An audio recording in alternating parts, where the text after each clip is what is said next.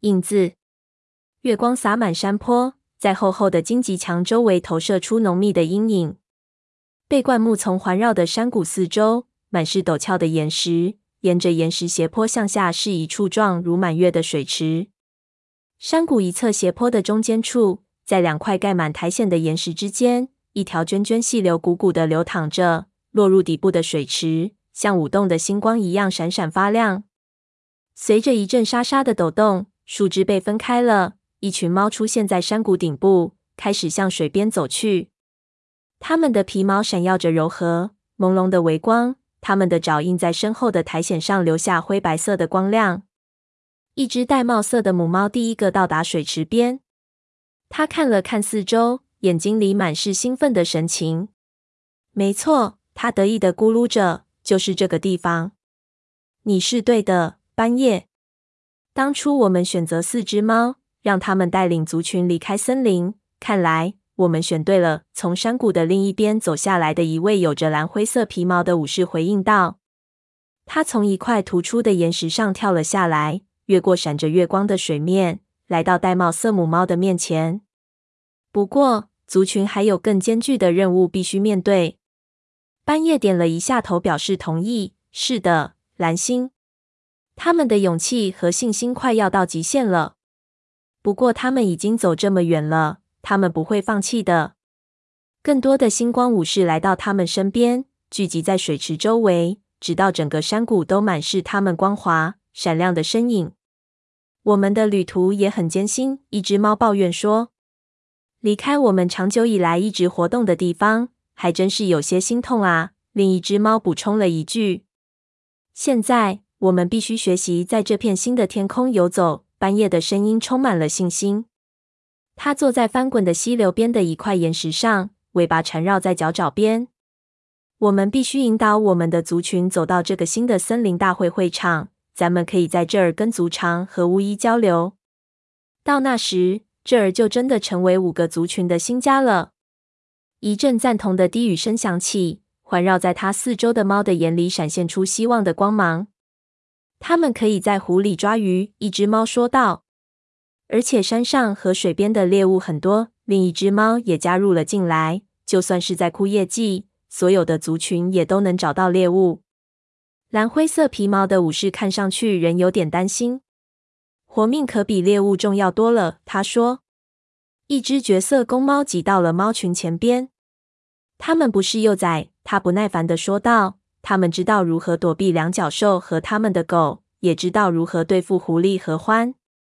并不是所有的麻烦都来自两脚兽，蓝星突然说道。他转过头，怒视着这只公猫的眼睛。也不是来自狐狸或者獾。向心，你我都明白这一点。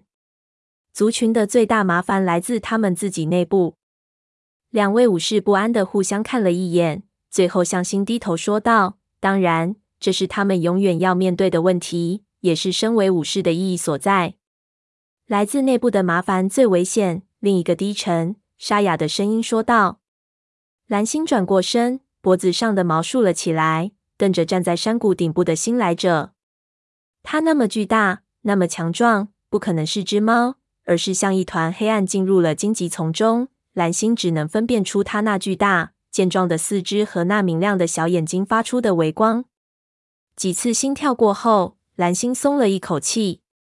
朋友，欢迎你，他说道。星族应该感谢你，你做的非常好。我也没做什么，新来者回答道。是勇气让这些猫完成了他们的使命。族群走了很远的路，经受了很多的痛苦，我们却无能为力。斑叶表示同意。甚至当我们在群山中失去了他们的音信时，当他们走上了陌生不足的领地时，他们都没有停下脚步。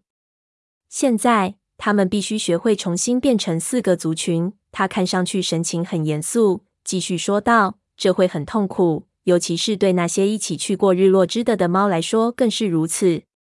他们会发现，要想忘掉他们之间的友谊是一件很困难的事情。他们必须要尽快划定他们的新领地。”向心用低沉的声音说道：“否则会有很多麻烦。”每一位忠诚的武士都想为族群争取最好的领地，蓝星说道。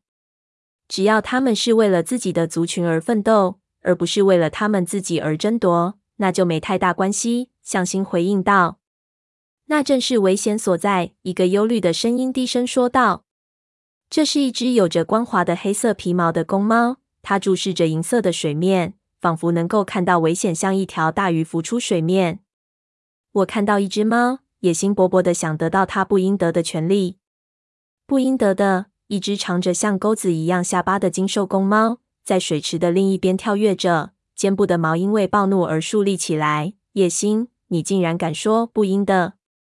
这只黑色公猫向上看去，它的皮毛在月光下泛起涟漪。好吧，勾心，我的意思是现在还不应得。他说道：“这只猫需要学会忍耐的美德。权力可不是一只猎物，必须在它逃跑前就要抓住。”长着像钩子一样下巴的猫重新坐了下来，不过眼神里仍充满愤怒。你把我们所有的武士都看作像老鼠一样胆小懦弱吗？他咕哝着。叶星的眼睛眯成了一条缝，尾巴尖抽动了一下。不过还没等他出言反击，另一只猫轻轻地走了过来。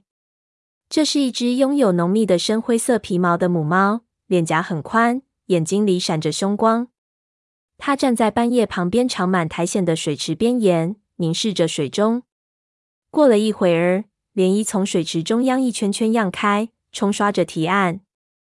很快，这只深灰色母猫抬起了头。我看到了即将发生的事情，它咆哮着：“黑暗时代就要来临！”一股焦虑不安的骚动出现在猫群中，就像风拂过芦苇，但没有猫敢大声质问它。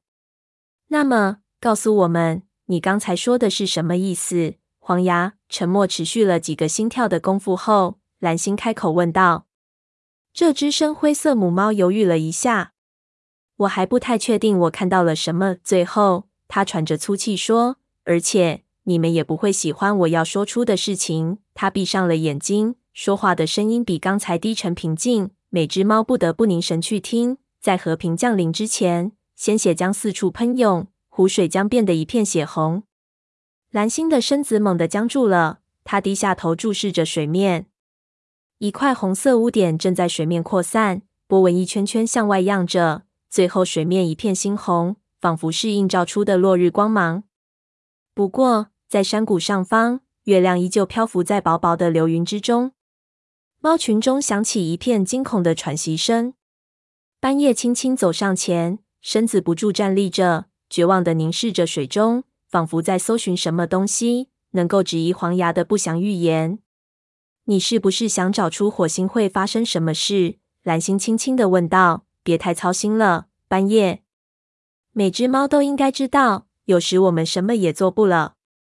斑夜抬起头，眼中闪现出一道猛烈而坚定的光芒。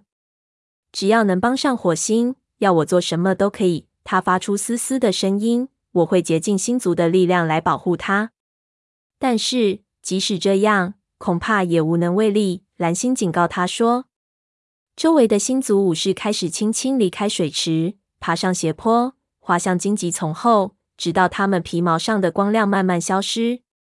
山谷中唯一的光亮只剩下水中月亮的倒影。阴影中的那个生物待的时间更长一些，一直看着最后一只猫离开。接着。”他打了个激灵，只见一束月光照在他强有力的肩膀上。